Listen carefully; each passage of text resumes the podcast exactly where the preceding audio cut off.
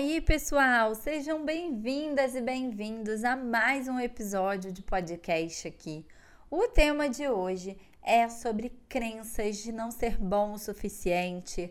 Então, se você vive aí impactado por essa sensação, por essa crença de não se sentir bom o suficiente, de se achar incapaz, fica aqui comigo até o final desse episódio de podcast que esse episódio é para você. Eu vou falar sobre as crenças centrais, sobre os impactos disso no seu funcionamento e como você pode lidar com isso de forma mais funcional aí no seu dia a dia. Eu sou a Bianca Garcia, eu sou psicóloga clínica, especialista em terapia cognitivo-comportamental e a minha missão aqui no Spotify é te mostrar como a TCC, que é a abordagem que eu trabalho, pode ser útil aí no seu dia a dia. Bom, então fique aí com o episódio. A gente se vê por aí. E aí, lindezas, tudo bem com vocês? Andei meio sumida por aqui, né? Eu tô aparecendo muito lá no ABC da TCC, falando com as PCs e os PCs, mas tô aqui gravando esse GTV por conta de uma caixinha que eu respondi no final de semana, que deu a maior repercussão, onde eu falei sobre crenças de incapacidade.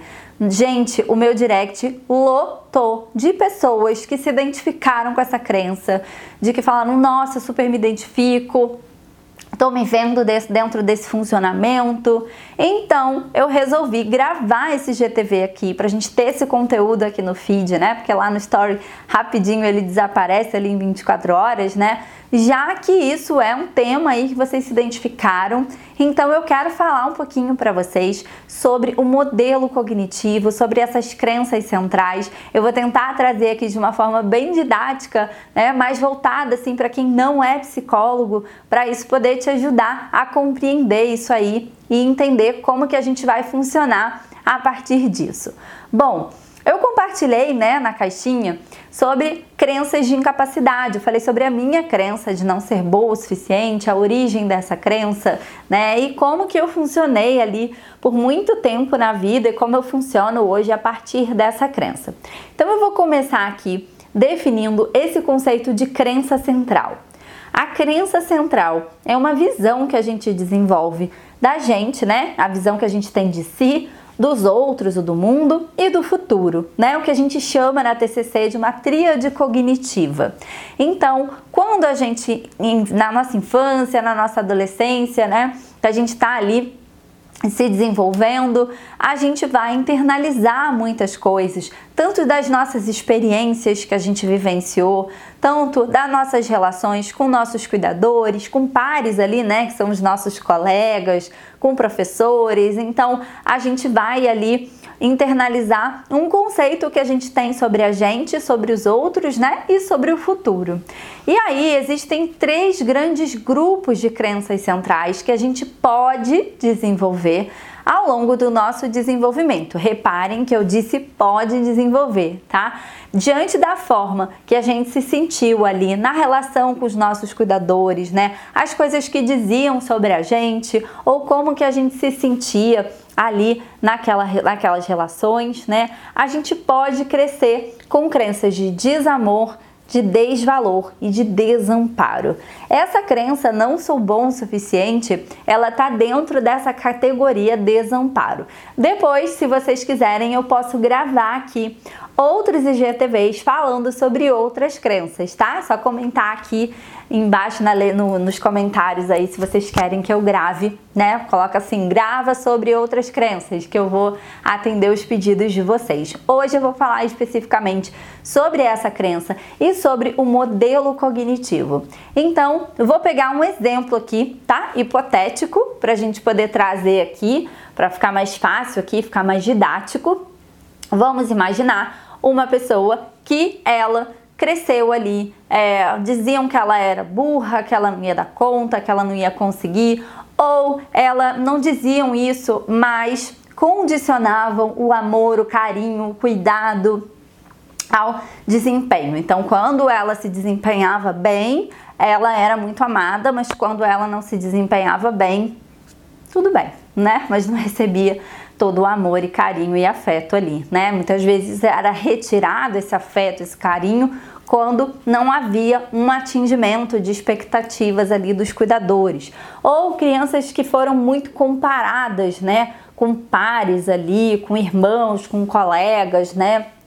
Ou que eram punidas ali quando erravam, quando não faziam as coisas corretas, eram ali severamente punidas, né? Então pode ser que diante desses contextos, pode ser tá? Porque existem ali outros fatores, né? Como uma predisposição ali genética. Então, tem pessoas que vão estar expostas a esse contexto, uma questão de personalidade também, né? E que não vão desenvolver essas crenças, mas pode ser que outras pessoas venham a desenvolver essas crenças. E aí, peguei esse exemplo, né, hipotético, daí essa pessoa ali ficava muito apreensiva, em situações em que ela poderia errar, ou que ela está sendo avaliada, ou que ela está sendo julgada, né? E aí ela começa a evitar alguns contextos, né? Ou começa a ficar hipervigilante quando ela erra e acaba não se dando conta das coisas positivas, das coisas certas que ela faz. E ela pode crescer com essa crença: não sou bom o suficiente. E aí, diante das situações da vida que eu, você, todo mundo né, acaba sendo exposto na vida de trabalho, acadêmica, nos relacionamentos, né? Essa crença pode ser ativada. A gente diz na TCC que essa crença vai levar a uma lente, a uma lente distorcida. É como se a pessoa visse o mundo e visse a si mesma através dessas lentes. Então ela pode ter algumas distorções cognitivas, maximizar aquilo que ela não faz bem, de minimizar aquilo que ela faz bem, de se comparar, de evitar situações, o que acaba que ela não tem acesso muitas vezes a reforçadores que poderiam reestruturar essa ideia de que ela não é boa, né? Porque às vezes a gente vai lá, a gente se expõe, aí alguém elogia, aí daí alguma coisa dá certo, né? E aos poucos a gente vai aí flexibilizando um pouquinho essa crença, né? Mas pode ser que essa pessoa entre ali ou em três formas que a gente pode lidar com as nossas crenças, né? Evitando as crenças, que é evitando qualquer contexto em que ela pode achar que ela vai ser julgada, que ela vai errar, que ela não vai dar conta, né?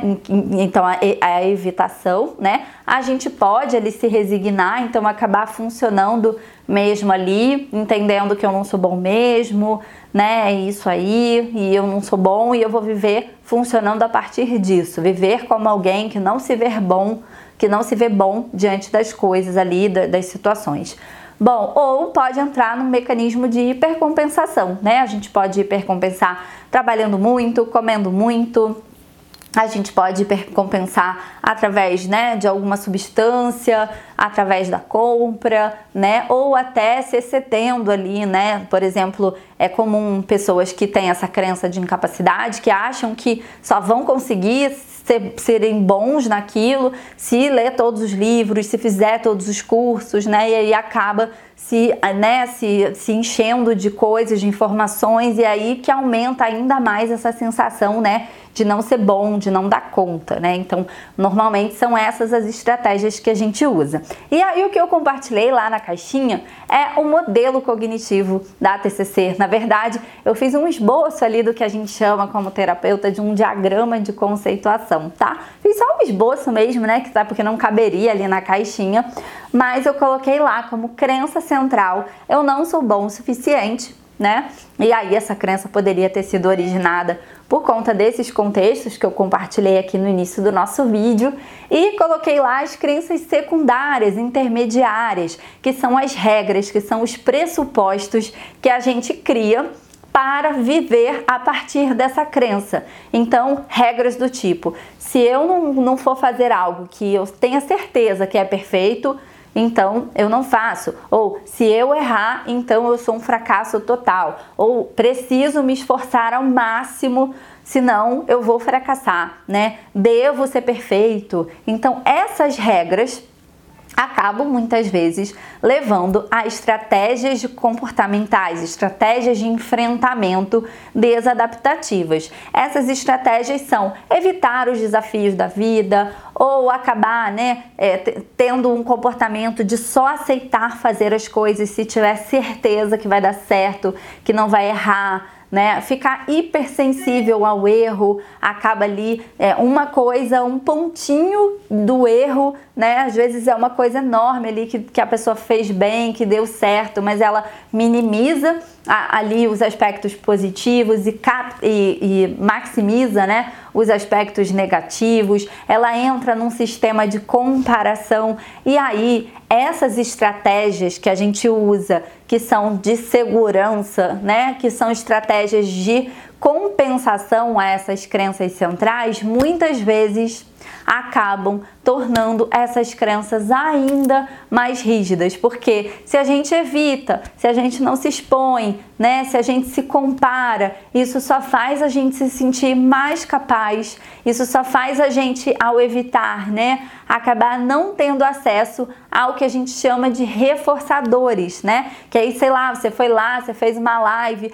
aí três amigos falaram: "Nossa, que legal", né? Aí uma pessoa diz que se sentiu ajudada por você. Então, aos poucos à medida que a gente vai né, aceitando se expor, aceitando que errar faz parte do processo, aceitando que a gente não precisa ser perfeito, que a gente não precisa ter as condições ideais para fazer as coisas, isso vai ali deixando a gente mais próximo ali de alguns reforçadores que vai flexibilizando e enfraquecendo essas crenças centrais. Na terapia, a gente trabalha o processo de reestruturação dessas crenças. A gente vai tanto atuar na TCC, né, a nível comportamental, mudando aí essas estratégias de enfrentamento, a gente vai flexibilizar essas regras e a gente vai também muitas vezes atuar ali a nível de pensamentos, reestruturando esses pensamentos, questionando as evidências desses pensamentos, questionando a validade dessas crenças centrais, para que a gente possa cada vez mais enfraquecer essas crenças e te levar aí a emoções mais funcionais e comportamentos mais adaptativos. Ufa, corri para falar tudo isso aqui. Eu espero que isso tenha feito sentido aí, eu tenha conseguido explicar melhor o que estava lá na caixinha. Vamos conversar aqui, ó, na, nos comentários. Eu quero saber se você se identifica com isso, o que, que foi mais importante desse conteúdo aqui. E se esse conteúdo te ajudou, você pode me ajudar também a compartilhar isso para a gente disseminar essa, essa informação e poder aí impactar. Nós somos hoje aqui no Instagram, né, no meu Instagram, 18.900 seguidores.